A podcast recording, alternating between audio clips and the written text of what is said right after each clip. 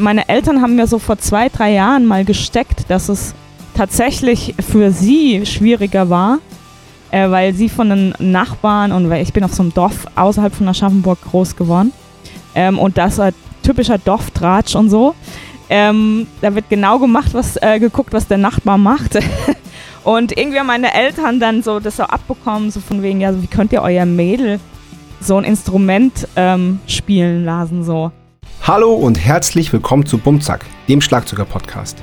Mein Name ist Sascha Matzen und ich unterhalte mich hier mit Schlagzeugerinnen und Schlagzeugern. Mein heutiger Gast ist Annika Nilles. Annika ist ein Phänomen. Sie gilt als eine der besten Schlagzeugerinnen der Welt, ist YouTube- und Instagram-Star und tourt weltweit, wenn nicht gerade Corona ist. Ich bin sehr froh, dass sie mein Gast ist und mir erzählt, wie sie zu der Schlagzeugerin geworden ist, die sie heute ist, was ihr im Leben wichtig ist und wie sie mit den sozialen Medien umgeht. Viel Spaß! Bum Zack. Der Schlagzeuger-Podcast von Sascha Matzen. Unterstützt von Tama. Moin Annika! Moin! ja. Ja, es ist ein bisschen, also ich bin in Wien, du in Mannheim und da Moin zu sagen, aber egal, es geht immer. ja, das geht. Das geht. Ich sag immer Moin, egal wie viel ja. Uhr es auch ist. ja. Ja, sehr gut. Und Moin Moin ist schon zu viel, das ist schon Schnacken.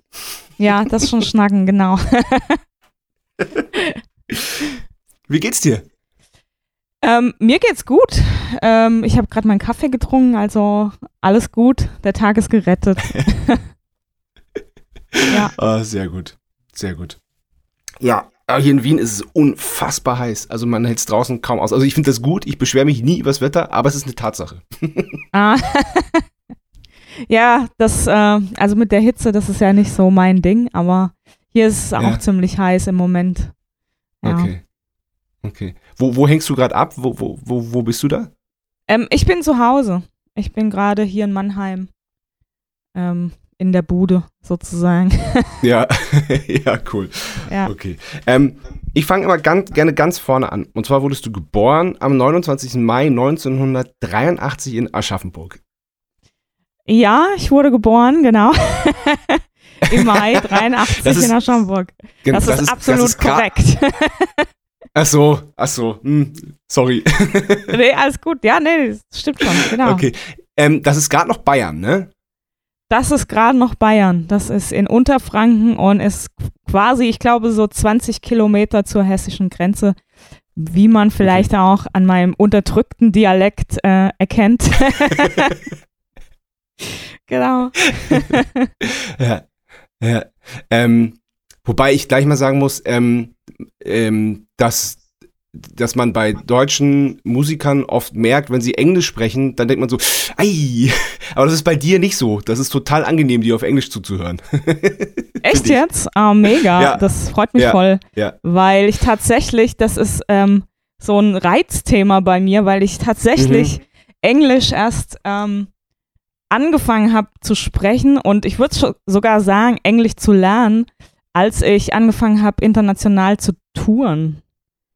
Also okay, vorher ging das gar nicht und das war so Hand und Fuß äh, mäßig mhm. so und, und, und meine allererste Klinik, die ich jemals gemacht habe, war in Frankreich. Gut, das kann man sagen, die Franzosen können auch kein Englisch, aber äh, es war trotzdem also ziemlich übel, was ich okay. da so vor mich hingelabert habe irgendwie ähm, und er so mit Hand und Fuß erklärt habe. Also deshalb ja. freut mich voll, dass du das sagst. Äh, genau. Ja.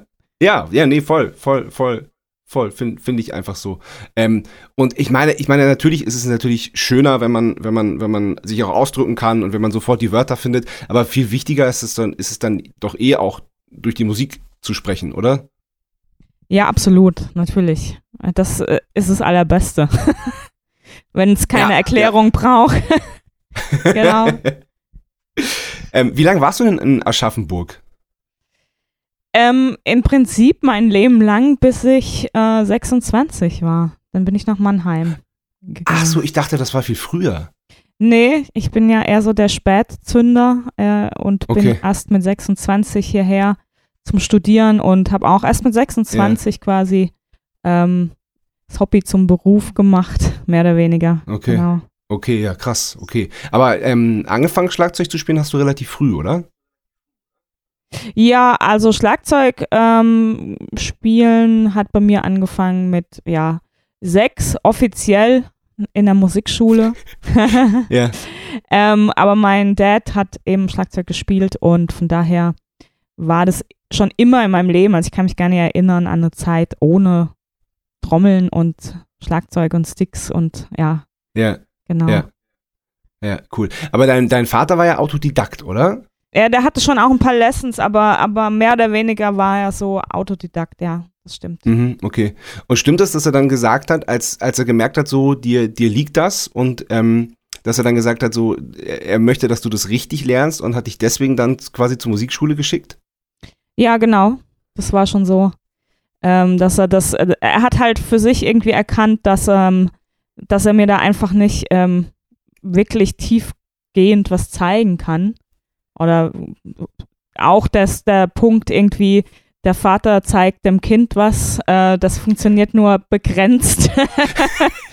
genau, und, ähm, und äh, deshalb hat er mich dann irgendwie in die Musikschule gepackt. Aber trotzdem war für mich irgendwie weiterhin wichtig, weil in der Musikschule ähm, war es schon halt damals zu der Zeit, als ich dort war, das war Anfang der 90er, da war das halt eben noch sehr klassisch.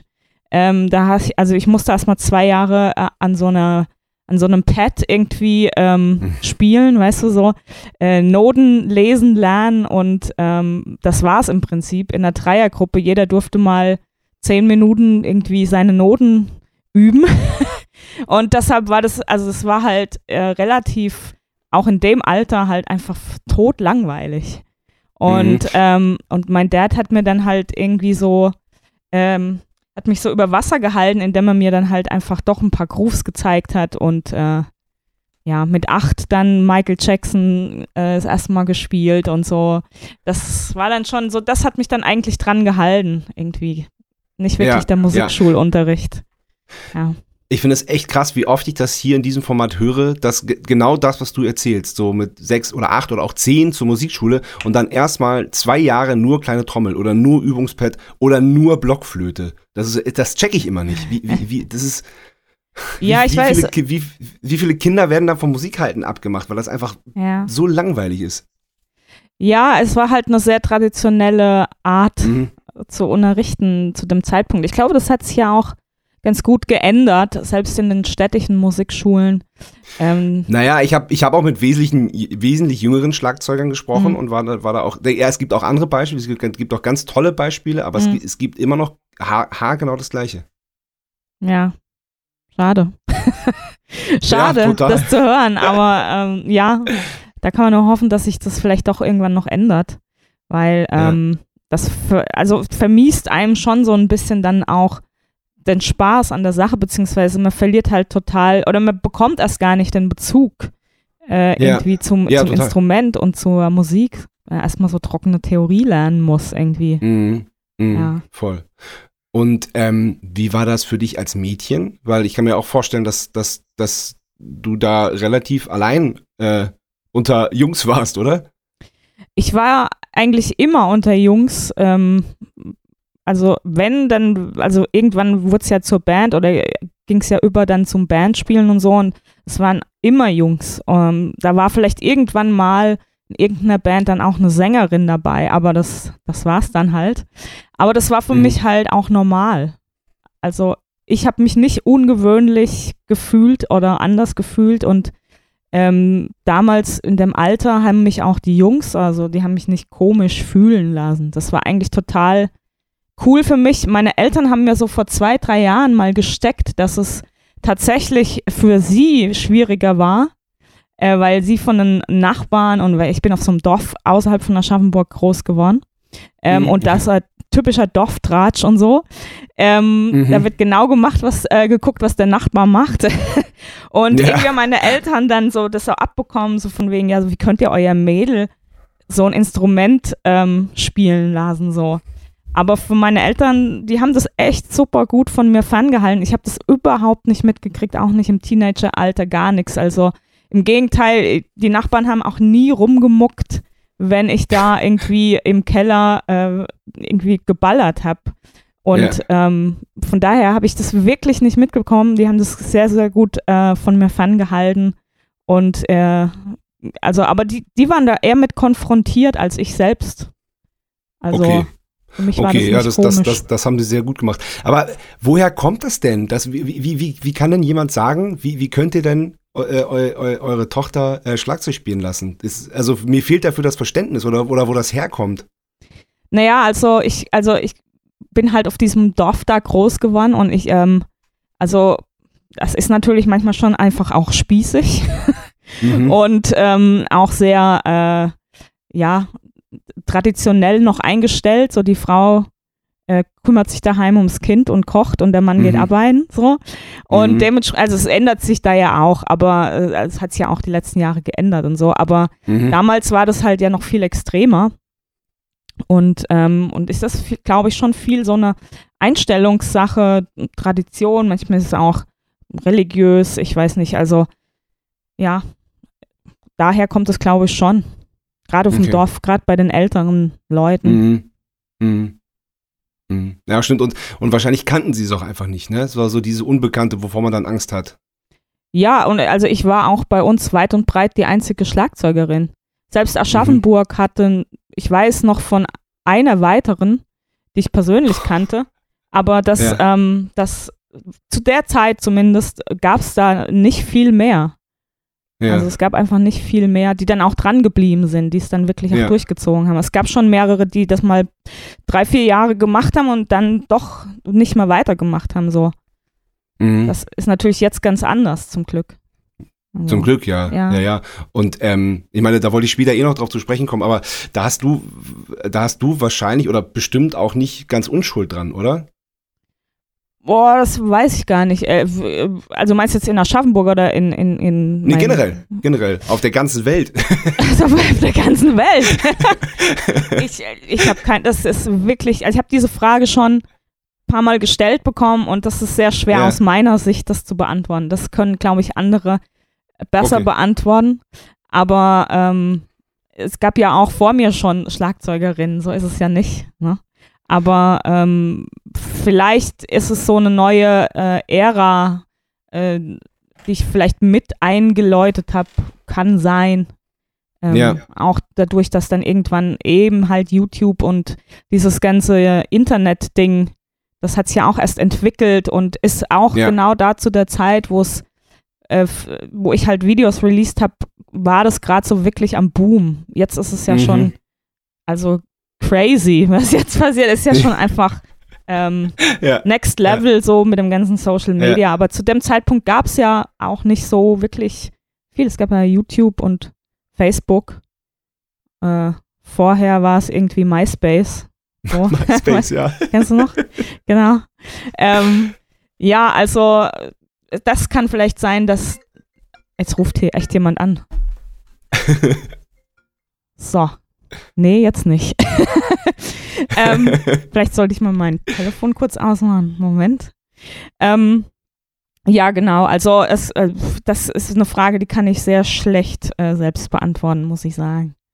Okay, ja, okay. Ähm,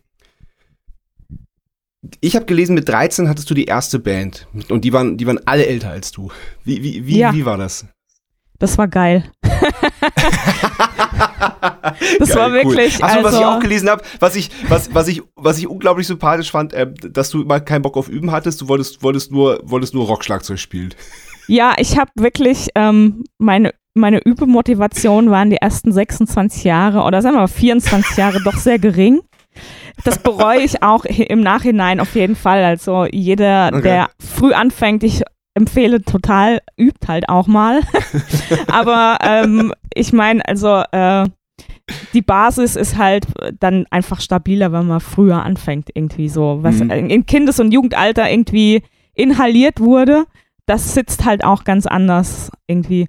Aber äh, ja, ich habe einfach wirklich nur viel zur Musik gespielt. Fast schon so der Klassiker. Musik an, und mitspielen und einfach gucken, ähm, dass man Spaß hat und dass man das fühlt, was man spielt und irgendwie so versucht nachzuspielen. Ähm, und das klappt natürlich nicht immer, da macht man sein eigenes Ding draus, zumindest war das bei ja. mir so.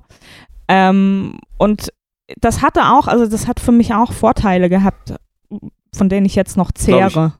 Also, ja. ähm, Das, Und welche Songs waren das so, so die ersten, es waren schon? Es waren schon Rock-Songs. Ich bin schon mit Rock groß geworden.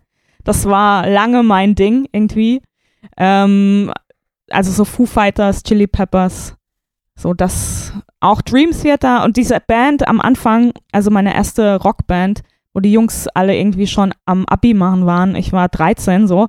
Ähm, das war tatsächlich, es, die waren alle auf dem musischen Gymnasium und dementsprechend auch hoch motiviert da mit Songwriting schon selbst zu schreiben und das waren dann halt nicht irgendwie einfach nur vier Viertel straight durchgroovende Rocksongs, sondern das war halt wirklich so, die waren Fan von Dream Theater und äh, andere Brock-Bands und dementsprechend haben die auch die Songs so geschrieben. Und wir hatten damals, ähm, der Songwriter, das war so ein Multi-Instrumentalist irgendwie, der hat auch verzerrte, also der hat E-Geige gespielt, im Prinzip eine verzerrte Geige. Und dann haben wir Vivaldi-Sachen äh, auch irgendwie so klassische Sachen irgendwie verrockt gespielt und ähm, also Geil. Und das war für mich dann irgendwie schon krass so. Die waren auch total ausgecheckt. Ich habe dann immer so ein ausgechecktes mhm. Leadsheet bekommen, ohne Noten zum Glück. Das waren dann wirklich nur so die mhm. Abläufe, so Formsheets. Ähm, yeah. Und da waren so Notizen immer für mich drauf. Jetzt machst du hier Stopp und da äh, nur Kick und so. Die hatten das schon für mich irgendwie so alles ausgecheckt. Und, ähm, und da habe ich also echt auch meine Liebe zum, zum Songwriting oder so zum eigenen ähm, ja, Komponieren entdeckt. Ich habe dann auch Gitarre angefangen zu lernen und so und dann auch mit 14, 15 versucht, selbst Songs zu schreiben. Also das war schon sehr inspirierende Zeit für mich. Ja, ja cool. Das klingt gut. Wie, wie lange warst du in der Band? Die Band gab es dann so drei Jahre, glaube ich. Und dann hat sich das wegen Studium bei den Jungs irgendwie so verstreut. Ähm, Genau, aber dann kam eigentlich auch schon die nächste Band. Zu dem Zeitpunkt war es in Aschaffenburg auch, muss ich sagen, echt cool. Also da gab es einfach unfassbar viele Musiker, so in meinem Alter, so Jugendliche halt. Ähm, und es gab unfassbar viele Bands, die eigene Mucke geschrieben haben, so auch viele Cover-Sachen, aber ich war immer so in der Szene, wo es darum ging, irgendwie, komm, lass uns eine Band gründen, wir schreiben Songs, so. Und ähm, das war zu dem Zeitpunkt halt auch viel so Core-Zeug, ähm, viel Metal und Rock. Das war einfach in Aschaffenburg irgendwie so die Szene. Ähm, und deshalb, das hat für mich einfach super cool gepasst, so. Cool. Ja. Cool. Und ähm, äh, lief das dann quasi parallel zur Musikschule oder, oder hast du da irgendwann dich verabschiedet? Das lief mehr so parallel zum Musikverein. okay.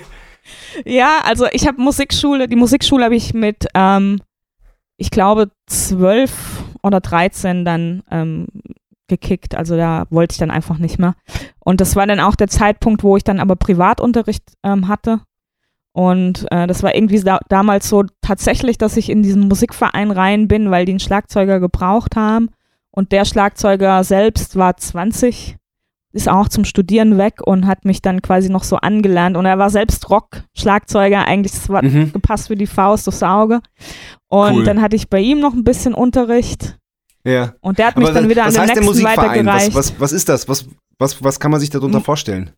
Ein Musikverein ist sowas, ich glaube, ja, das ist sowas, das ist in Bayern ziemlich krass irgendwie. Da hat jeder. Ja kleine Ort und jedes kleine Kaff hat einen Musikverein und dann wird halt wirklich so traditionelle Humpa-Humpa-Mucke gespielt.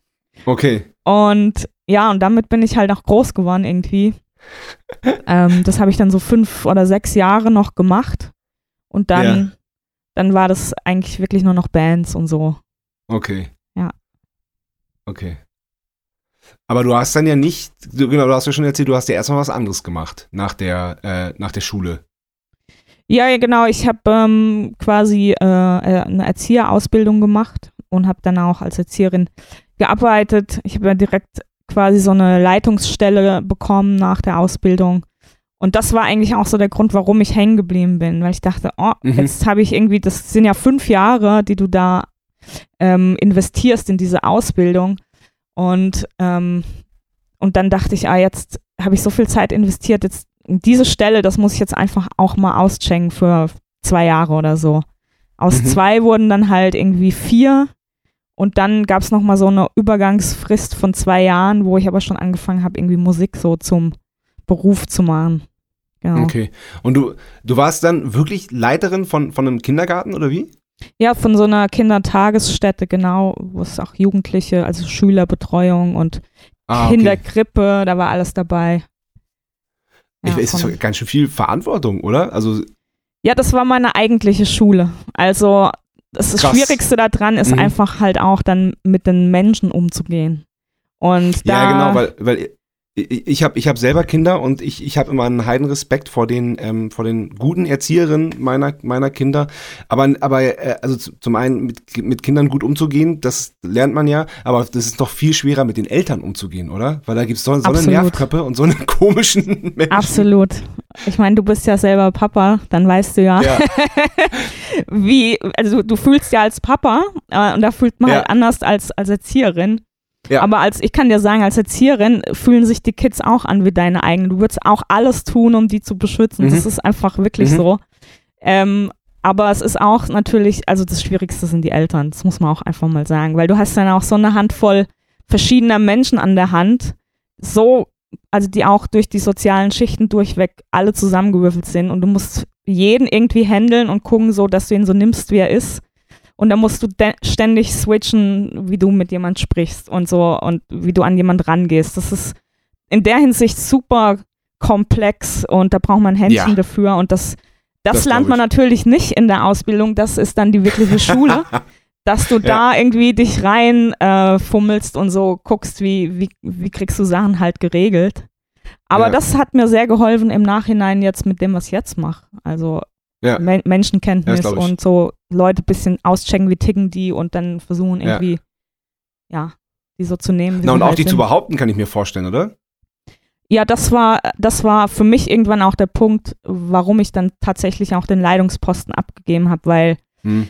ähm, ich war ja sehr, sehr jung sozusagen. Ich war ja 21, als ich diese Stelle hatte und dann ähm, viele Eltern waren auch so auf dem Trip irgendwie so, ja, pff, äh, die hat ja gar kein Kind und was will die mir sagen? Ich bin 30, habe mein Kind und mhm. ich weiß alles besser. So, und das waren aber mhm. tatsächlich, muss, muss ich sagen, häufig die Papas, die da so irgendwie aufgemuckt haben und die sich da irgendwie Echt? bedroht gefühlt haben. Also ich habe keine Ahnung, ja, es war wirklich so, es yeah. war noch nicht mal unbedingt die Mütter, die waren, glaube ich, eher froh, dass sie das, das irgendwie das Kind mal für ein paar Stunden im Kindergarten hatten. Und es waren eher so die Dads, die dann so ab und zu mal äh, gemuckt haben und äh, ja. sagen wollten, wo es lang geht. So, ja.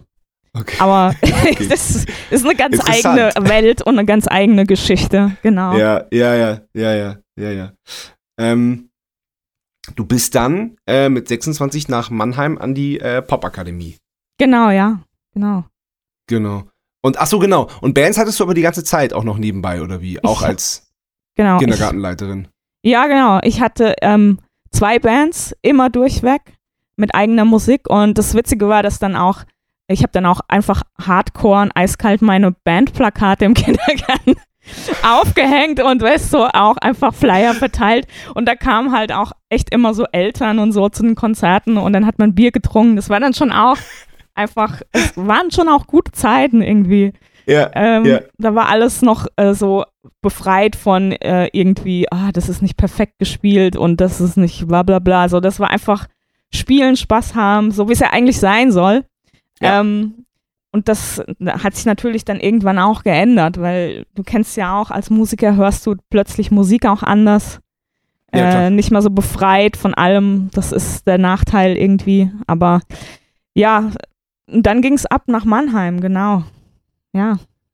Und auch in der Zeit von, ja, von, von Mannheim ist ja so an der Popakademie zum Beispiel, die ist ja so aufgebaut, dass du quasi ähm, dort quasi auf andere Musiker triffst und du musst quasi mindestens einer Band spielen. Also du gründest dann mit den Mitstudenten Bands, schreibst deine Songs oder es gibt einen Songwriter, der das halt dann macht und ähm, und dann bist du so als Musiker in der Pflicht, also mindestens eine Band äh, zu haben, in der du dann auch geprüft wirst und so. Und da war ich dann tatsächlich auch in zwei oder in drei Bands und hatte noch meine, zu dem Zeitpunkt dann drei Bands plus eine äh, Agentur, für die ich ab und zu gespielt habe. So, also das war schon eine busy Zeit irgendwie mit mhm. vielen, vielen mhm. Live-Acts und so. Aber das war auch notwendig, um halt irgendwie mich so finanziell durchzuschleifen. So. Mhm, mh. Mhm. Ja. Ja, weil ähm, du warst ja, du warst ja super gefestigt, hattest, hattest einen sicheren Job und so. Und ähm, ähm, wie, wie, wie kam das? Was, was, was war deine Motivation, ähm, dann da wirklich aufzuhören und voll, voll auf die Musik zu gehen? Naja, meine Motivation war schon immer eigentlich voll auf die Musik zu gehen. Mhm. Nur meine Eltern wollten okay. das erstmal nicht und ähm, und dann durch diesen Job, ja, bin ich halt hängen geblieben ähm, und habe dann aber auch, nachdem ich halt diese Leitungsstelle abgegeben habe, gemerkt so, boah, nur als Erzieherin, das langweilt mich. So, das ist einfach, einfach irgendwie, das hat mich wirklich dann auch gelangweilt ab einem gewissen Punkt, wo ich mir gedacht habe, das kann ich auf gar keinen Fall mein Leben lang machen. Also das geht überhaupt nicht für mich. Und ähm, okay. Dann hat es auch schon angefangen, ich hatte ja, ich habe schon immer Unterricht gegeben, ich habe also mit 13 oder 14 angefangen, Unterricht zu geben, hatte auch einen recht festen und guten Schülerstamm so und habe das versucht dann auszubauen und eigentlich so für mich schon so eine klare Vorstellung gehabt, was ich eigentlich machen will und habe das einfach versucht umzusetzen ähm, auf dem Level, wo ich damals halt einfach war, so. Habe mhm. für Musikvereine so Workshops angeboten, weißt du, so und äh, so Cajon-Kurse und so Zeug halt irgendwie, so ja. der Klassiker. Ja. Und das lief auch alles cool und so. Das, das war für mich dann auch so eine richtige Motivation zu gucken, ähm, was kann ich, das nächste Level, was ist das so, was kann ich noch tun, um noch mehr Musik zu machen und davon zu leben und so. Ja. Und das war so diese, dieser Punkt, diese Übergangsjahre, diese zwei Jahre, bevor ich mich wirklich getraut habe, auch an der Pop-Akademie nochmal irgendwie eine Bewerbung hinzuschicken und mir auch vorstellen konnte, wirklich nochmal so von vorne anzufangen, mhm. im Prinzip. Ja, krass, ja. krasser Schritt, finde ich. Ja, das hat schon Überwindung gekostet. Und ich glaube, ohne die Zusage von der Pop-Akademie hätte ich auch nie mehr irgendwie äh, den, den Sprung geschafft, wirklich komplett in diese Selbstständigkeit reinzugehen. Okay. So, so, so, ein Studium, wo du weißt, die nächsten zwei Jahre bist du erstmal so beschäftigt und du bist äh, unter irgendwie in so einer Hochschule und in so einem in so einer Blase drin. Das ist erstmal, mhm. das war sehr hilfreich auf jeden Fall. Mhm. Mhm. Cool. Bevor wir da drauf genauer eingehen, kommen wir mal zur ersten Kategorie. Entweder oder. okay. Entweder oder. Bier oder Wein? Bier. das war relativ klar. ja, ich bin bei dir. Ah, hast du ein Lieblingsbier? Ähm, Augustinerbräu. Oh. Ja, helles, Augustiner helles. Ja. Und ähm, wenn du unterwegs bist, ähm, das, du bist ja, du bist ja wirklich weltweit unterwegs, immer, viel. Zumindest vor Corona, ja. Ja, vor Corona, ja. Wie, wie, ist das, wie ist das da mit Bier? Welche Erfahrung, welche Erfahrung hast du? Ich meine, in Bayern ist natürlich, ist natürlich das Bierparadies. Ja, das fängt schon in Deutschland an, dass es schwierig wird. aber ja. aber ähm, ich fahre immer ganz gut, wenn ich ein Bier bestelle, sage ich immer, habt ihr ein Lager aus der Region? Also Lagerbier ah. ist immer so wie ein helles im Ausland.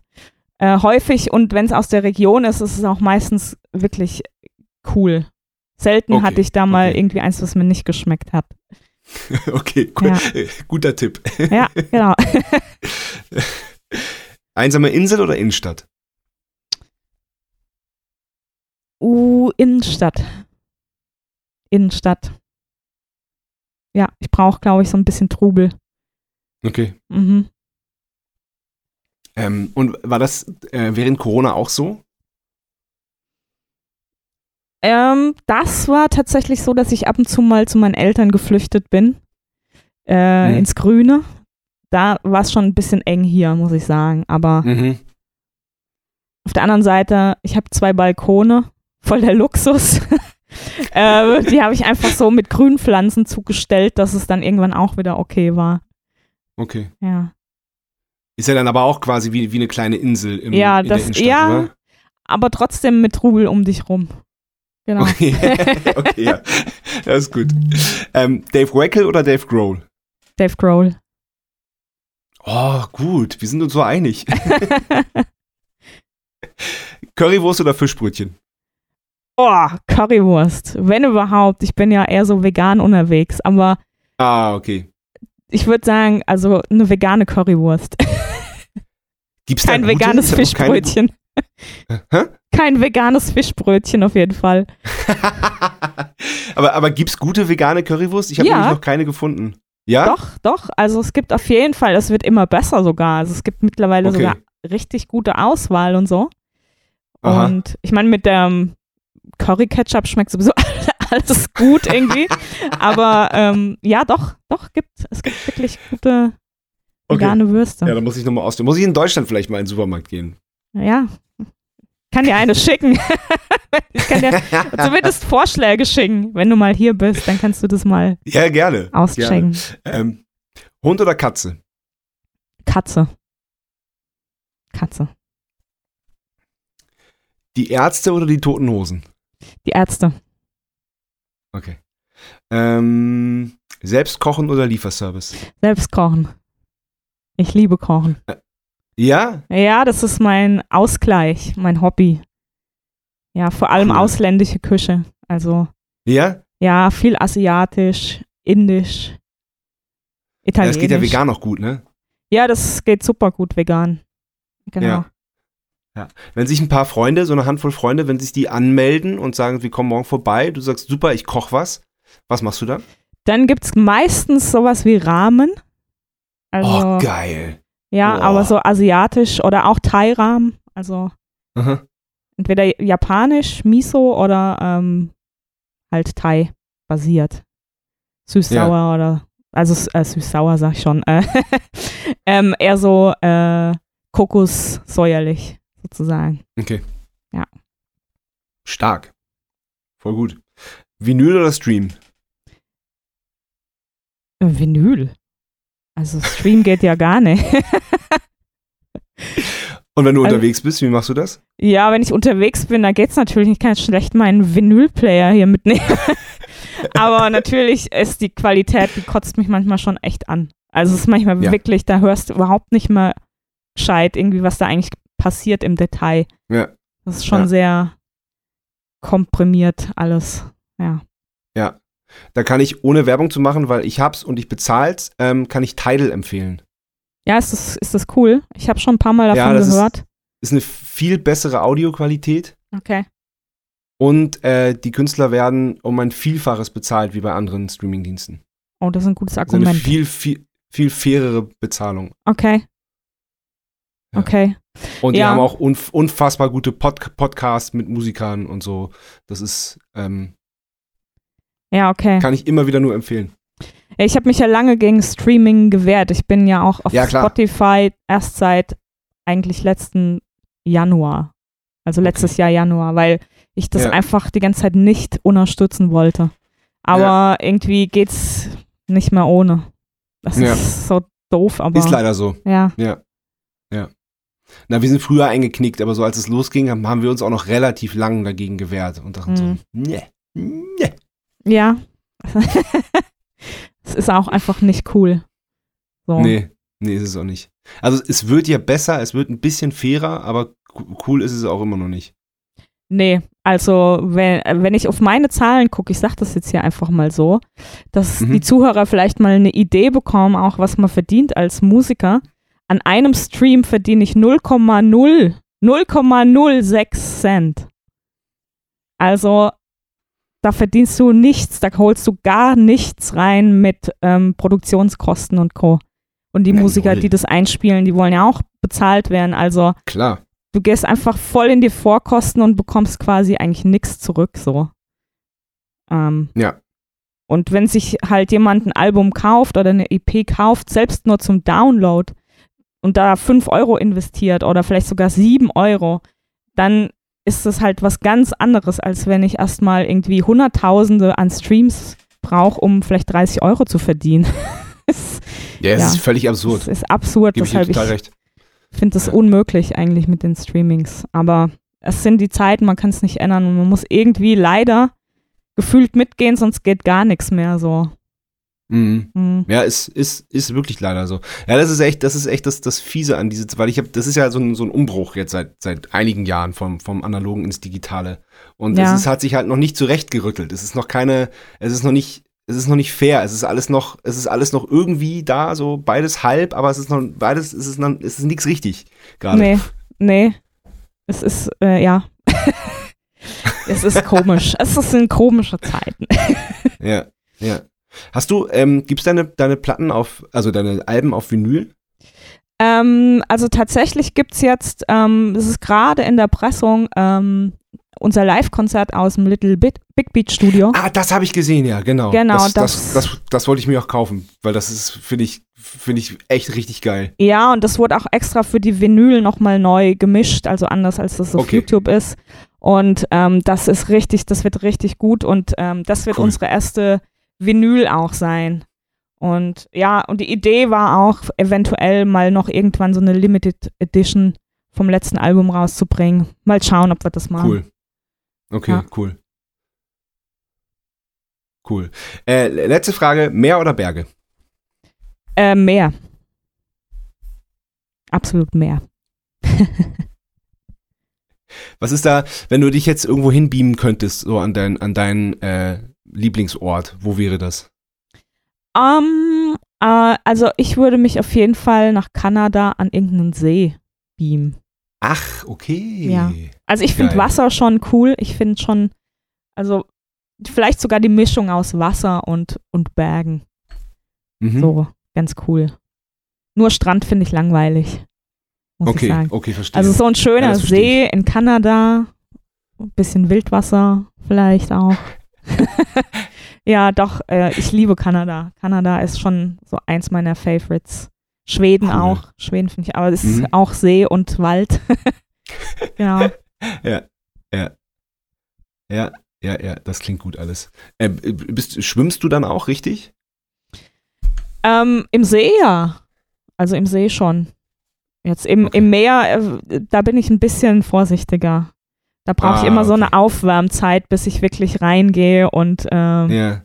ich finde es einfach ist auch gefährlicher. So, da habe ich echt Respekt. Yeah. Wenn du da nicht groß wirst, irgendwie, dann für mich bedeutet es immer erstmal, ich brauche so zwei Tage, bis ich wirklich so, Ach so, zwei so Tage? Ich dachte jetzt so eine halbe Stunde oder nee, so. Nee, es dauert so. Ich gehe dann mal so rein, so, weißt du, so bis zur Hüfte ja. und dann, ah nee, ich gehe wieder raus. okay. und äh, ja, das, ja, da brauche ich immer so eine Annäherungsphase. Und dann ja. geht's aber. okay, okay. Ne, weil ähm, äh, ähm, ich hatte das Schwimmen äh, tatsächlich auch schon hier als Thema, weil das als Schlagzeuger ja auch ähm, ein sehr gesunder Sport ist, weil das ja äh, so die Gelenke ein bisschen mhm. ausgleichen und ein bisschen bewegen und so. Soll sehr gut sein für uns. Habe ich auch schon gehört. Aber so ins Mannheimer Schwimmbad zieht es mich jetzt leider doch nicht so, muss also, ich nee, sagen. ja, nee, nee, nee, bin, nee, ich bin, nee, nee, nee. Dann eher wirklich See, stimmt. Ja, ja. okay, du bist äh, mit 26 nach Mannheim an die Popakademie und hattest da erstmal zwei Jahre alle Hände voll zu tun. Aber ähm, den Abschluss hast du jetzt ja eigentlich vor kurzem erst gemacht, oder? Ja, den habe ich vor, ja, jetzt auch, ich glaube, zwei oder drei Jahren habe ich dann okay. nachgeholt sozusagen. Ja. Ja. ja. Ich, ich wollte das eigentlich schon durchziehen. So, ich habe bisher immer alles so durchgezogen, aber da ja. war das wirklich so ein Thema. Dann ging es los mit, ähm, ähm, also so internationalen Sachen spielen, viel reisen und das war dann irgendwann nicht mehr möglich, diesen letzten Kurs wirklich komplett abzusitzen. Ähm, da muss man schon regelmäßig da sein und dann war das irgendwann so, dass es sich über Jahre, ich dachte immer, ah, nächstes Jahr mache ich es. Und nächstes Jahr mache ich es. Und dann, ah nee, da habe ich doch das und das will ich machen, das ist cool, den Termin nehme ich an, so zack und schon ging es wieder nicht irgendwie. Und ja, ja. Ähm, dann irgendwann dann habe ich das mit einer Hausarbeit sozusagen erklären können. So. Okay, okay. Aber, aber was waren das dann für Termine? Wenn du jetzt, wenn du sagst, ähm, du hast dir eigentlich fest vorgenommen, das Studium zu Ende zu bringen und dann kam aber eine Terminanfrage rein, du hast gesagt, oh, das muss ich machen, muss ich mitnehmen. Was war das dann zum Beispiel?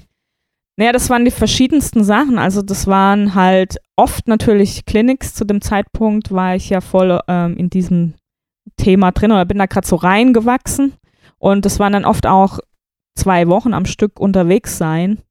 Oder es waren okay. irgendwelche Konzerte, die da reingekommen sind und die dann halt genau irgendwie auf, das war immer ein, ähm, äh, ein Montag, glaube ich, Montag oder Dienstag, ähm, wo diese Kurse halt eben eigentlich an der Popakademie ja. sind. Und das war dann immer so der ja. Rückreisetag.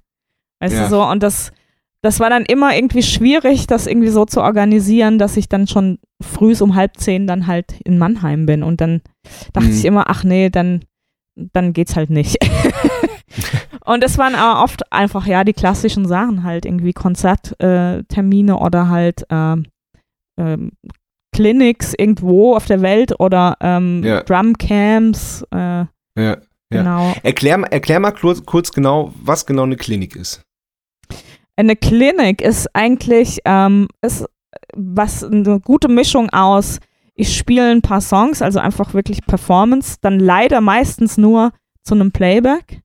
Also du hast dann Backing-Tracks, okay. spielst dazu irgendwie und dann ist es aber auch so äh, QA, also du beantwortest einfach Fragen von den, von den Leuten, denn die können in alle Richtungen gehen. Da, manchmal war, ist es ein langes Geschwätz irgendwie und manchmal ist auch so, kommen konkrete Fragen zu, wie machst du dies oder wie machst du das. Dann wird es auch ähm, nochmal irgendwie geht es in die Richtung Education, also man erklärt dann wirklich irgendwie, also ich versuche es zumindest immer runterzubrechen, was ich dann mache ähm, und wie ich das mache und Deshalb ist es eine gute Mischung aus Performance, QA und Unterricht. Mhm, okay. Genau. Ja. Das ist die klassische Klinik. Ja. Ja. Ja, und dann äh, hast du 2013 dein erstes Video auf YouTube gestellt. Äh, ja. Boy. War das das erste? Ähm, es gab vorher noch eins von äh, Phil Phil damals. Es hieß Electrify okay. Me damit fing es eigentlich so an. Aber das ja. war damals äh, für, der heißt heute Louis Hill, müsst ihr unbedingt auschecken, der macht wirklich richtig, mhm. richtig gute Musik. Ähm, und das war halt sein Song und ich habe irgendwann für die Prüfung von der Pop Akademie eben angefangen, eigene Songs zu schreiben, weil ich eben nicht das 20. Dave Weckel Play-Along an dem Tag spielen wollte, so. Und das auch nicht mein Ding war. Ich habe einfach gemerkt, ich bin groß geworden mit eigenen Sachen schreiben und habe das nie für Schlagzeug gemacht. Ich habe nie Songs geschrieben, um eine Schlagzeugperformance dazu zu spielen. Das war immer alles ausgerichtet auf Gesang und mehr so das klassische Songwriting.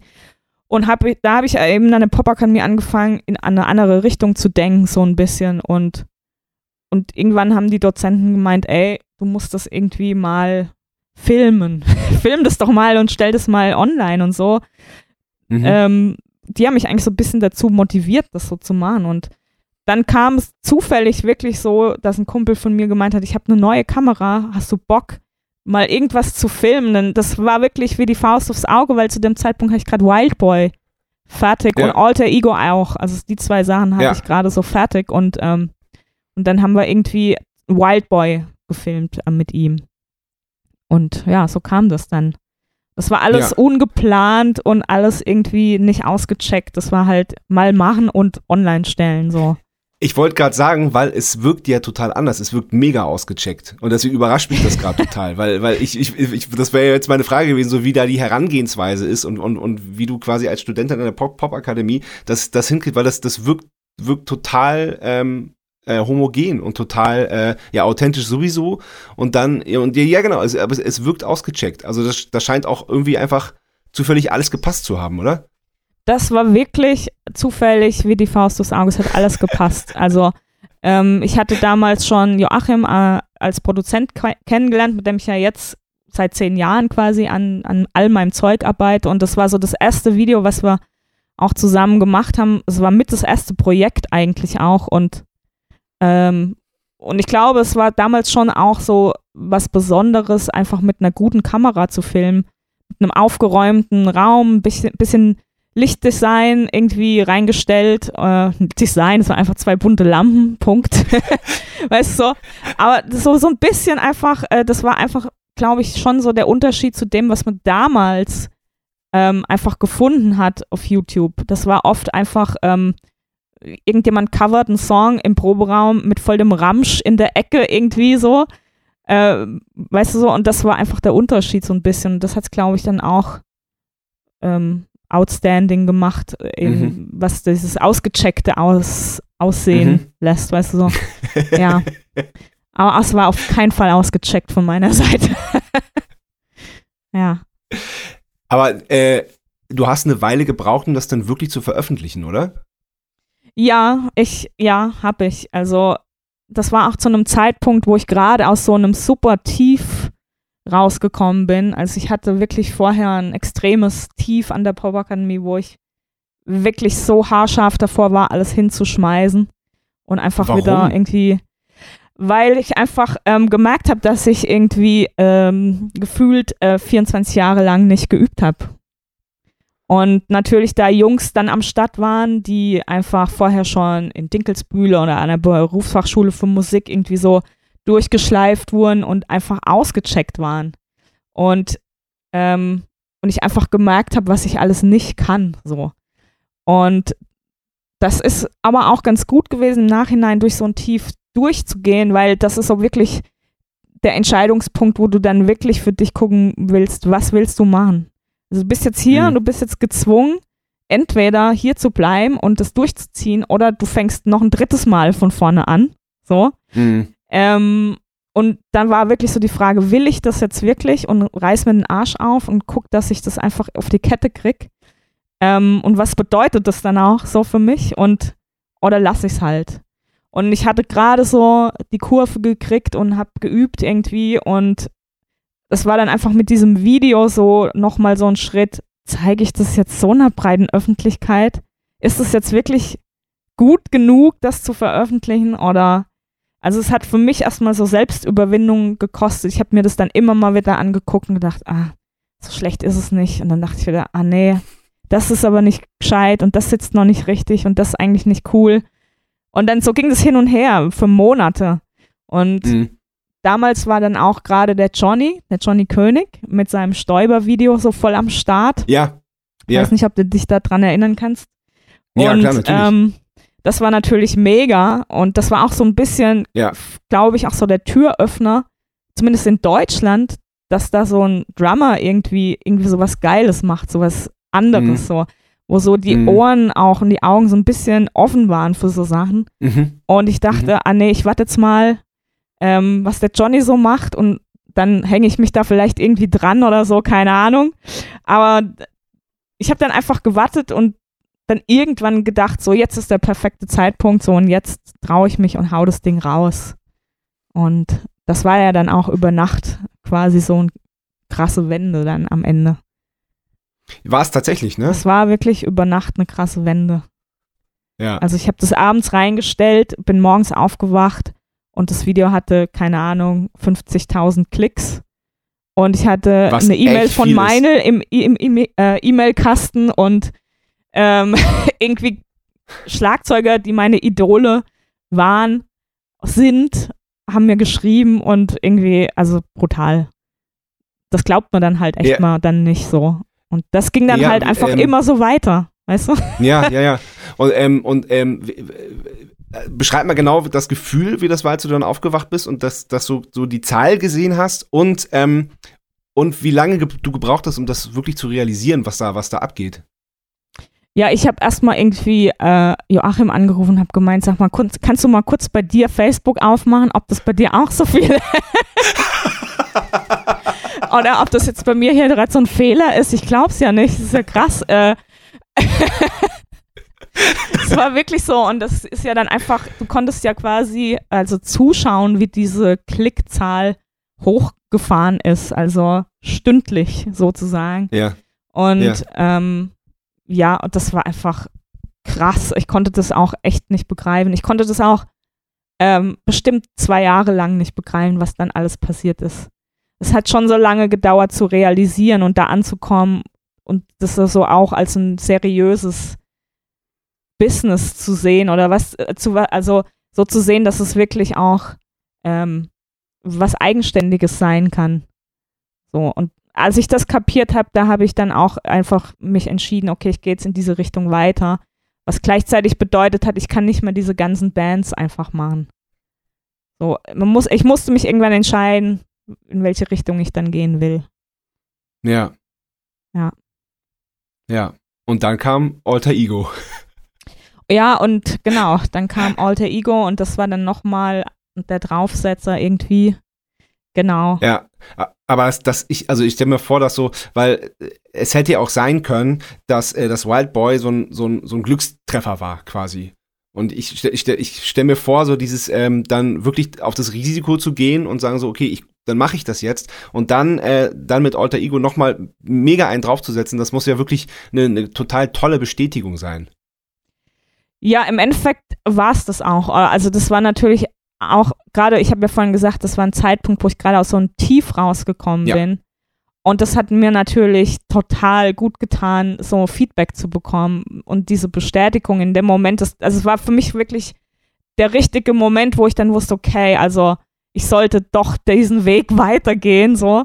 Ähm, und das war alles nicht so falsch, wie ich das jetzt gemacht habe. Aber auch da bei Alter Ego war, ich habe das online gestellt und habe dann, also ich war super nervös und aufgeregt wie von einem Gig. Weißt Natürlich, du so? ja, ja, klar. Äh, weil du weißt nie, wie die Reaktionen sind und, und die Kommentare war, haben mich damals auch noch sehr irgendwie interessiert. Das ist jetzt heute nicht mehr so extrem. Aber wenn dann irgendwie so ein schlechter Kommentar dabei war, das war natürlich wieder so, weißt du, wenn du aus so einem Tief kommst, so, oh Gott, der hat's erkannt oder oh nein, mhm. der findet es nicht gut. Äh, weißt du, da kämpfst du die ganze genau, Zeit genau, mit deinem inneren Schweinehund so.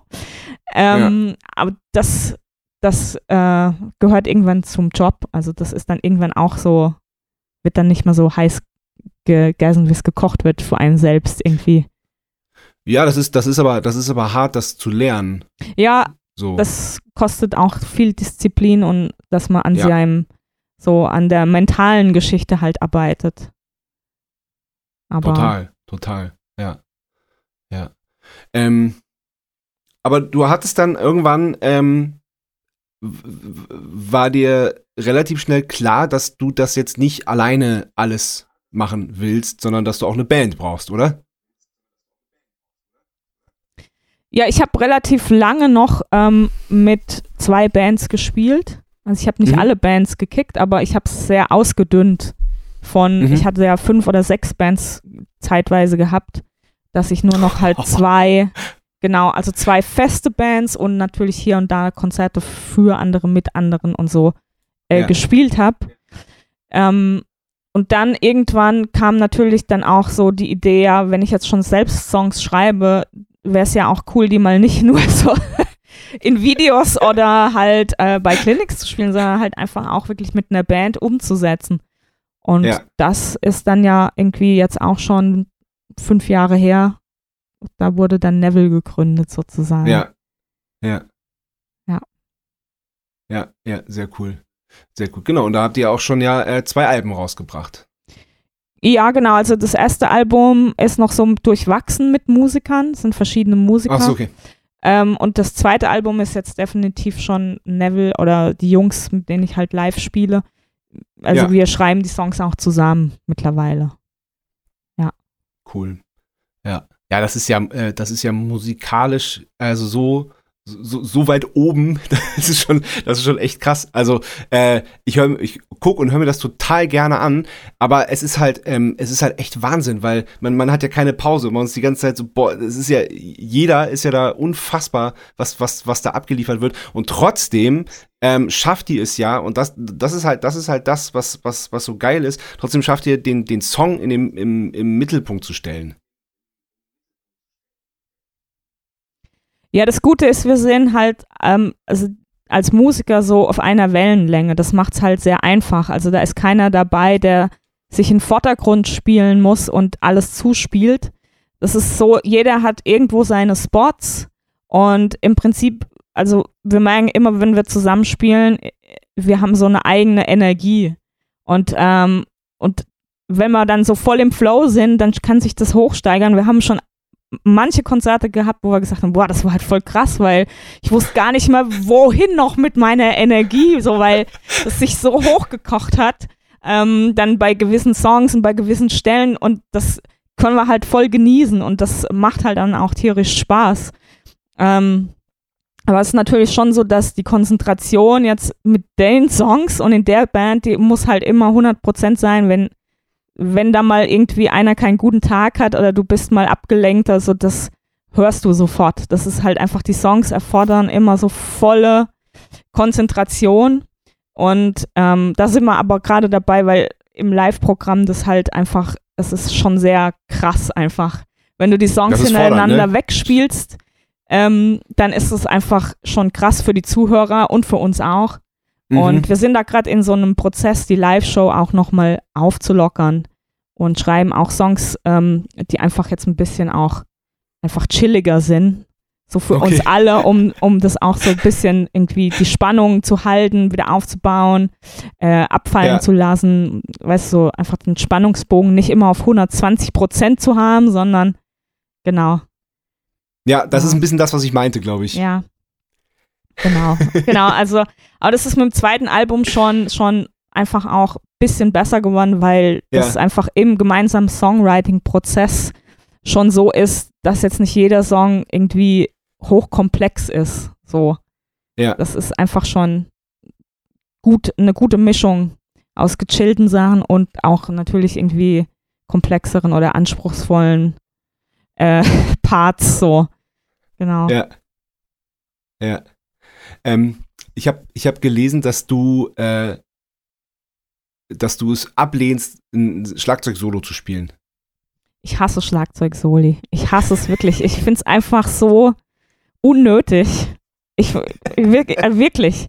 Also ich finde es unnötig. Außer für Drummer, die im Publikum stehen, juckt das auch einfach niemanden. Und also, mal ganz ehrlich, es versteht auch niemand, wenn du dann hochkomplexes Solo spielst, außer die Drummer, was du da machst. Also ich finde es einfach ja. unnötig. Ich finde es cool, irgendwie mal zwei Minuten äh, Krach zu machen, um irgendwie Leute in Stimmung zu bringen. Aber mehr muss es auch echt nicht sein und ich lehne es tatsächlich ab, ähm, auch auf Drum-Festivals ein Schlagzeug-Solo zu spielen. Es ist auch was, was mich nicht interessiert und was nicht meine Stärke ist. Und warum soll ich das machen? Wieso soll ich zeigen, was nicht meine ja. Stärke ist und was mich nicht interessiert? Also da gibt es ja andere, die weil sind richtig gut da drin und denen macht es auch Bock.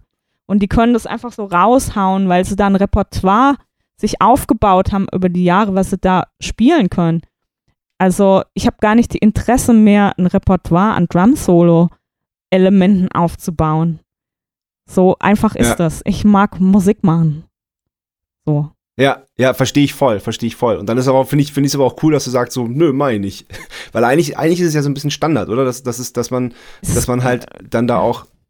Es gehört zum guten Ton, aber es gibt noch mehr Schlagzeuger, die auf solchen Events keine Drum-Solos spielen. Gut. Also, ich bin nicht die Einzige, ja. die das nicht macht. ja. Ähm, wie anstrengend sind, sind für dich soziale Medien? Weil das ist unheimlich wichtig. Du, du bist ja auch ein Instagram-Phänomen. ähm, so wenn, wenn man sich da mal so deine Zahlen anguckt und so. Aber wie, wie anstrengend ist das, das immer zu bedienen und da Content zu liefern? Also für mich wird es immer anstrengender. Ähm, weil, aber es ist jetzt auch wirklich durch Corona bedingt, muss ich sagen, wird es anstrengender, weil einfach nicht so viel passiert. Man ist nicht so viel unterwegs man muss wirklich irgendwie gefühlt Content produzieren, was nie mein Ding war. Ich habe immer versucht, mein Instagram sehr ähm, organisch, also in dem Sinn organisch von, ich plane nicht, was ich poste, sondern ich poste, wie es kommt, so. Ähm, mhm. Und das sind natürlich, wenn du viel unterwegs bist, kommt auch viel. Dann kannst du, hast du eine mhm. Auswahl an Sachen, die du einfach auch mal vielleicht mit anderen teilst. Aber wenn du jetzt halt echt nur in Mannheim rumhängst und im Proberaum bist, ich, also ich finde es ja selber langweilig, wenn ich jeden dritten Tag aus dem Proberaum irgendwie irgendwas poste, was ich gerade geübt habe oder irgendeinen Song nachspiele. So. Ich mache das dann auch mal, wenn ich denke, irgendwie, das hat mir jetzt selbst gerade viel Spaß gemacht oder das finde ich selbst gerade spannend. Dann denke ich, ja. ah ja, das könnte ich jetzt mal, aber ich, ich habe auch lange jetzt nichts gepostet. Da sind dann irgendwie bei mir auch alle Zahlen so zusammengefallen. Das war mir dann auch mal egal, weil irgendwie das irgendwie so ge gezwungen aufrechtzuerhalten, macht für mich gar keinen Sinn. Irgendwie. Ja, vor allem ist es echt super anstrengend, ne? Wenn man dann anfangen muss, irgendwie jeden Tag Content, Content, zu produzieren, wie du sagst. ja, also dann musst du das wirklich planen und du musst irgendwie so konstruieren und das ist nicht mein Ding. Ich mag das nicht. Na gut, aber, aber das wäre dann in der Form ja fast auch schon ein Fulltime-Job. Da würde ja irgendwie alles andere auf der Strecke bleiben, oder? Ja, also ich bin auch, ich muss ja auch sagen, ich freue mich für alle, die sich anstrengen, auf Instagram hochqualitativ gute Videos zu posten. Und es wird ja auch immer von Instagram so ähm, irgendwie vorgeschlagen, produziert mhm. hochqualitativ guten Content. Ähm, aber auf der anderen Seite denke ich mir auch immer, mein Handycam muss es auch tun, weil ich mag nicht fünf Stunden Zeit investieren, um einen Tag lang mal Aufmerksamkeit für ein Video irgendwie äh, da, zu bekommen. Da ist mir einfach die Zeit, die ich dann investiere, das hält sich nicht in der Waage. So. Mhm. Das, das muss schneller Nein, gehen. Und, Nein, vor, und ja, genau, und vor, vor allem die Videos, ähm, die du, du, du haust ja halbwegs regelmäßig äh, Musikvideos raus. Und die sind dann ja wirklich auch ähm, aufwendig produziert und, und visuell auch sehr, sehr ansprechend und immer, es ist ja auch so ein bisschen, so, man, man erkennt das ja relativ schnell, dass, dass, dass du da deine Finger mit dem Spiel hast, weil du ja so eine, schon auch visuell äh, so, so, so, ja, so eine Art Markenzeichen auch schon hast. Ah, cool. Das höre ich gern, danke. ähm, ja, das sieht man ja selbst immer nicht so richtig. Aber ähm, ja, also ich habe für mich relativ schnell auch klar gemacht, auf YouTube kommen die qualitativ hochwertigen Sachen hin und auf Instagram kommt das tägliche Geschehen hin. So, das, das ist ja. so meine Trennung gewesen, schon relativ früh und so ziehe ich es auch durch irgendwie. Weil anders mhm. hält sich das gar nicht irgendwie in der Balance was du da an Zeitaufwand reinsteckst und wie sich das auch widerspiegelt. Also, weil auf YouTube kommen die Leute halt doch immer wieder zurück und auf Instagram halt nicht. Das muss man auch sehen. Ja. Okay, ja, ja, das stimmt. Das stimmt. Also du bist Schlagzeugerin, Komponistin, Musikerin ja sowieso. Du bist Dozentin mittlerweile ne, in Mannheim? Ja, tatsächlich ähm, darf ich jetzt ab ähm, diesem Semester, ab jetzt im kommenden Semester, ähm, quasi für Udo übernehmen. Udo ist ja der Leiter der Popakademie und ähm, ja. Hat auch neben der Leitung noch die ganzen Jahre über den Department Chief Posten ähm, der Schlagzeuger gemacht und ähm, ich habe immer für ihn auch Vertretung unterrichtet, wenn er nicht konnte und ähm, darf jetzt quasi diesen Department Chief Posten auch übernehmen. Er geht ja jetzt quasi bald in Rente. Das ist unfassbar. Oh, okay. Ja. Mhm. Mhm. ja. Genau. Ja, was, was für eine Institution der Typ, ne? Und was der, was der gemacht Absolut. hat alles. Äh, Udo, Udo ist der Hammer, wirklich. Ja. Wirklich. Also ohne ihn wäre ich auch cool. wahrscheinlich nie an die Popakademie gekommen. Das ist seine Vorliebe für Rockdrums. Wirklich. Ah, sehr gut. Ja, ja, ja, absolut. Sehr gut. Ah, das ist ein gutes Stichwort. Ähm, wir kommen zur zweiten Kategorie. Sebastian Matzen hat eine Frage. Sebastian Matzen hat eine Frage. Hallo, liebe Annika, hier kommt meine Frage. Also, ich habe mir gerade ein paar Schlagzeugvideos von dir angeguckt. Donnerwetter, wie krass bist du denn? Ähm, was mir auf jeden Fall auffällt, du kannst extrem viele Stile, bist extrem vielseitig. Ähm, und deswegen kommt jetzt meine Frage, die bezieht sich nämlich auf das na, eher schlichte Spiel. Also zum Beispiel ACDC rufen an und sagen, ähm, wir haben zwei Konzerte in Deutschland, unser Schlagzeuger kann gerade nicht. Ähm, könntest du uns begleiten? Das würde heißen, zweieinhalb Stunden stoisch Viervierteltakt spielen, ohne große Mätzchen, aber dafür natürlich Rock. Ähm, wie wäre das für dich? Hättest du Lust auf sowas? Würdest du dich total langweilen ähm, oder unterfordert fühlen? Oder hättest du Lust auf sowas Puristisches?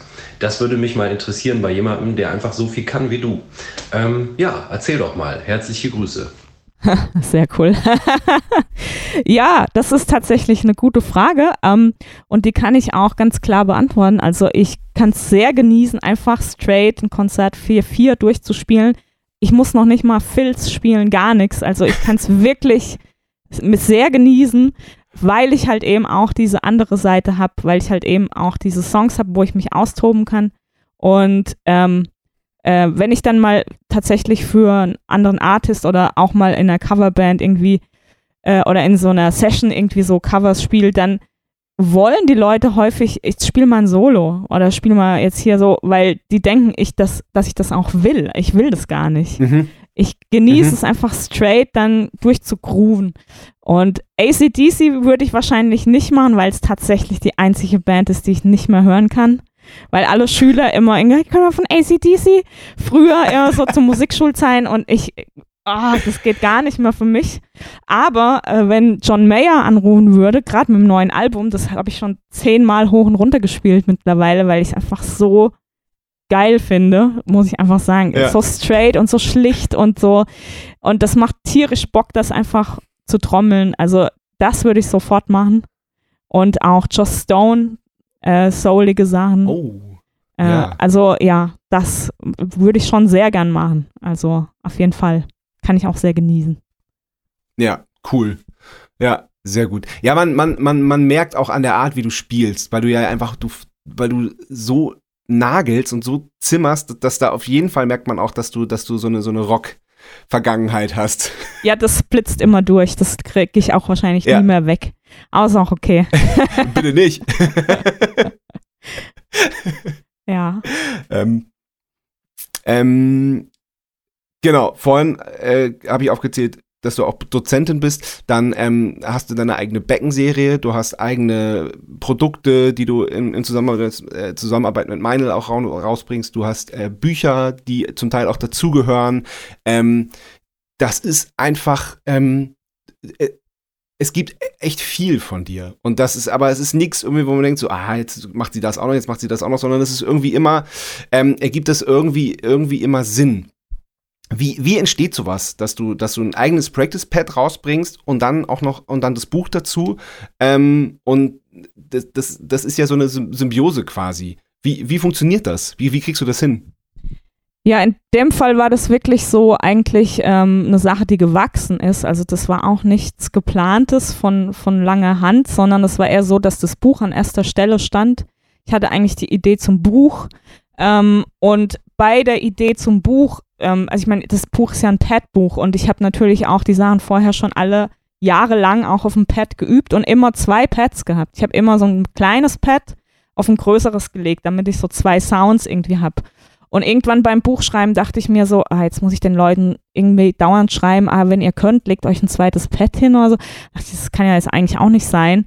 Ähm, mhm. Und dann kam so die Idee, ein eigenes Pad einfach zu entwerfen mit Meinl und Deshalb die Idee ist eigentlich so gewachsen. Mit dem Buch kam das Pad und irgendwann kamen noch ähm, die Sticks, die waren eigentlich aber nicht so irgendwie ein, so als Idee äh, entwickelt irgendwie zum Buch und zum Pad, sondern das war einfach so ein ganz anderes Thema, was dann aber letztendlich natürlich gut zusammenpasst. Also das ähm, äh, macht natürlich auch Sinn, irgendwie das als Dreierpaket zu sehen. So. Ja, aber die Sticks ja, waren genau. eigentlich schon ähm, noch vor dem Buch äh, so als Idee in der Arbeit. Okay. So, ja. Genau.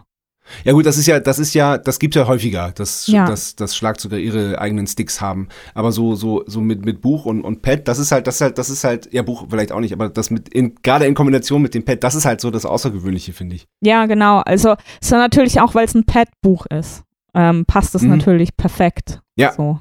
Ja, voll voll.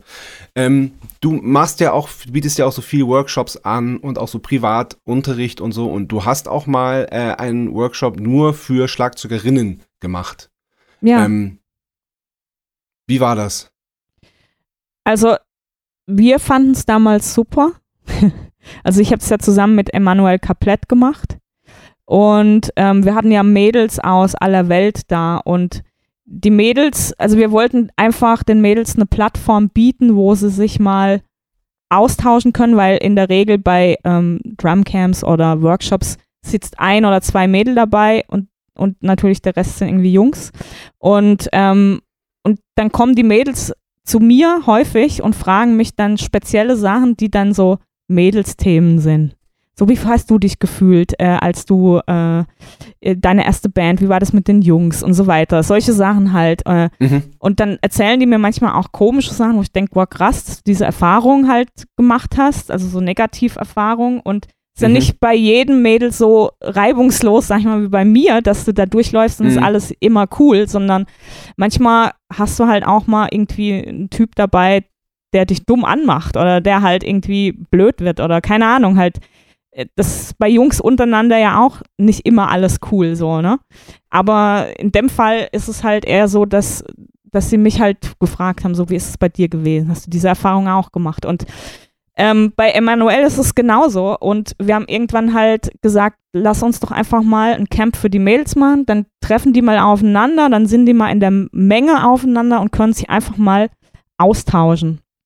Und dass man das nicht einfach an einem Stammtisch macht, äh, war die Idee, lass uns ein Camp machen und wir ähm, machen noch ein bisschen Unterricht und dann sind alle glück glücklich und gehen happy heim so. Und das war dann auch so. Also, und die Erfahrung war total interessant, weil ich habe jetzt schon echt richtig viele Camps gemacht und Workshops gemacht äh, mit gemischtem Publikum und oder nur Jungs auch. Und ähm, jetzt mit nur Mädels war das ein ganz anderer Vibe, weil äh, bei den Jungs ist schon oft so, äh, zeig mal, was du kannst und ah ja, okay, ähm, ich bin da ein bisschen besser, geil. So, weißt du, immer ja, so dieses, ja, dieses ja. Messen aneinander, ähm, wer ist der Schnellere oder wer kann mehr oder besser spielen. Das ist beim, bei den Jungs schon oft so ein bisschen so das Auschecken so, ne? Und bei den Mädels mhm. war es halt so eher genau, genau andersrum. Also, ähm, hey, da hinten, du kommst gerade nicht so richtig mit, lass uns mal alle langsamer spielen. So, das war wirklich mhm. eher genau in die andere Richtung gehend und das Krass. war für mich ja. schon auch interessant, weil ich auch eher so getrimmt bin, um zu pushen. Also ich push dann ja. eigentlich schon auch eher so, komm, jetzt lass uns schneller spielen, komm, jetzt lass uns das noch zu addieren und schauen wir mal, wie weit ja. wir kommen so. Und das war für mich auch eher so, okay, wir, ja, dann lass uns halt einen Schritt zurückgehen so. Also war auch für mich so als Dozentin irgendwie so dann eine neue Erfahrung ähm, und es war echt spannend und eigentlich auch echt cool, muss ich sagen. Es ja, war ein ganz cool. anderer ähm, Vibe, ähm, ja. Ja, wirst du das nochmal machen? Ähm, ich glaube, ich würde es jetzt so schnell nicht mehr machen, aus der Hinsicht, dass es einfach natürlich viel schwerer ist, genügend Mädels zusammenzubringen, sodass es, also so ein Event hat ja natürlich auch, sag ich mal, einen finanziellen Rahmen, das muss irgendwie alles ausgecheckt sein. Die Mädels kamen aus aller Welt. Ähm, und das ist schon echt schwer, genügend Mädels zusammenzubringen, dass sich das mhm. irgendwie auch lohnt so ähm, und, und, finanzierbar ist so. Und da merkst du einfach, ja. dass es noch eine Minderheit ist, dass es nicht so easy ist so. Aber es war auf jeden Fall ja. eine gute Erfahrung und wenn die Interesse da ist und man weiß, okay, 10, 12 Mädels kommen auf jeden Fall, dann würde ich das auch jederzeit wieder mhm. machen. Ja. Hast du, hast du das Gefühl, dass, dass das, dass dass da gerade so eine Veränderung stattfindet, dass auch immer mehr Mädels Schlag, Schlagzeug spielen wollen und das auch wirklich, wirklich ernsthaft angehen? Oder äh, hast du immer noch das Gefühl, dass viele sich gehemmt fühlen, gerade weil dann die Nachbarin warum, warum lasst ihr, warum lasst ihr denn das arme Kind so ein Instrument spielen? Warum, warum äh, spielt sie nicht Geige oder so? Ja, also es wird schon auf jeden Fall besser. Man sieht es ja auch, dass ähm, über die letzten vier, fünf Jahre immer mehr Mädels halt aufplöppen überall und auch auf einem richtig guten Niveau spielen. Also es wirklich auch dann wahrscheinlich schon Jahrzehnte oder so machen. Also es einfach durchziehen mhm. sozusagen. Und das ist eigentlich für mich so der Knackpunkt, weil es gab schon immer viele Mädels, die gespielt haben. So ist es nicht. Ich hatte auch äh, schon immer Schülerinnen, die gut waren, die haben es einfach nur nie durchgezogen bis zum mhm. gewissen Punkt und dann ähm, haben sie aufgehört. Und die, die es dann wirklich durchziehen, das sind dann doch wenige und die ploppen aber immer mehr auf und das finde ich halt einfach gut und ähm, es ist aber, man muss noch sagen, so von Land zu Land total unterschiedlich. Wir sind jetzt hier in Deutschland noch ein sehr offenes Land, zumindest, sag ich mal, nach außen hin. ähm, ähm, und es, es gibt aber andere Länder, da ist es einfach so, äh, vielleicht vom Glauben her alles viel strenger, da darfst du als Mädel viel weniger.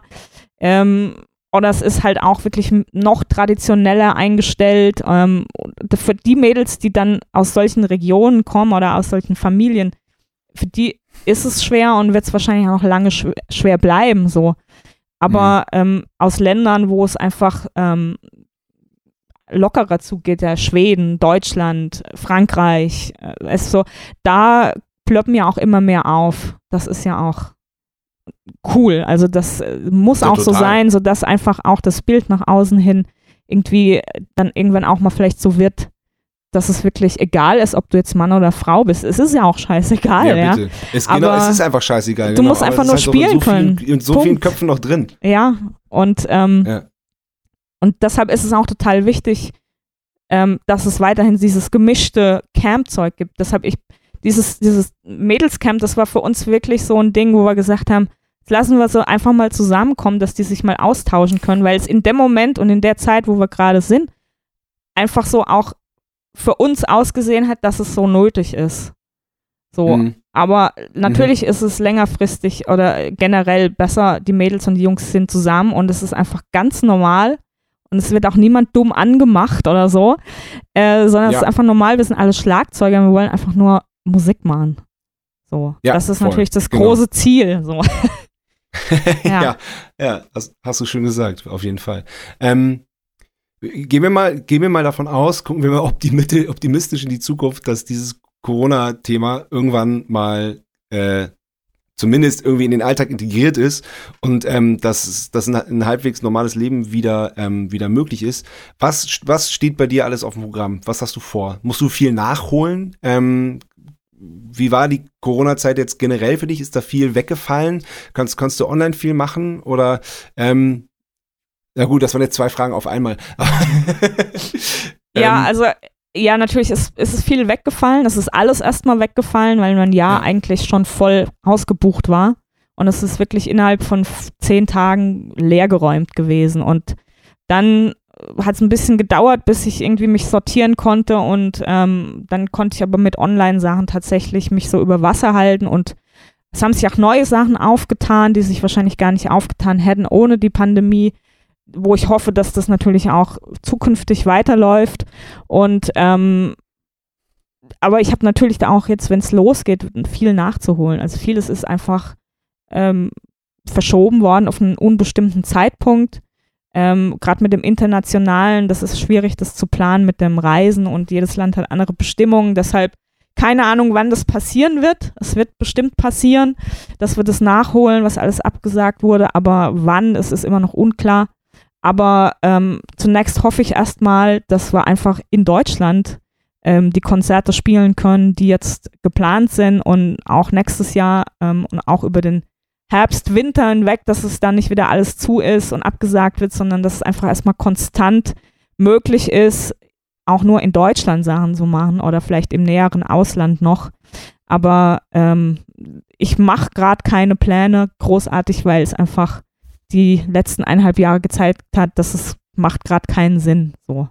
Nee. Ideen gibt es viele und Nachholtermine gibt es auch viele, aber konkret planen ist eigentlich gerade nicht drin. So. Ja. Ja, leider. Okay. Ähm, vielen Dank. Ja, cool. Bitte. ja, ich weiß, ich habe ich hab jetzt überlegt, so, weil wir, äh, es würde ja, würde ja naheliegen, mit dir auch über Quinturen zu sprechen, aber das machst du an anderen Stellen ja äh, zu Genüge und es gibt auch ähm, Menschen, die da die besseren Fragen stellen können, weil sie sich damit einfach besser auskennen. Ähm, ich fand es total interessant, einfach aus deinem Leben zu hören. Ja, ja, sehr gern. Also, ja, es ist halt, ja, wie es ist. eine andere Geschichte oft als bei vielen, die halt aufwachsen und nur Schlagzeug spielen. Ja. Ja, ja, ja. Ja, echt, echt sehr, sehr interessant. ich danke dir auf jeden Fall für die Einladung und die Option auf deinen ja. Podcast. Ja, ja, voll gerne, voll gerne. Ja, und da hoffe ich, dass wir uns irgendwann mal im echten Leben kennenlernen. Ja, ja, das wäre mega. Das Telefon nur. also dann, vielen Dank ja, und bis bald. Tschüss. Danke dir. Ciao. Das war Bum Zack. Bis zum nächsten Mal.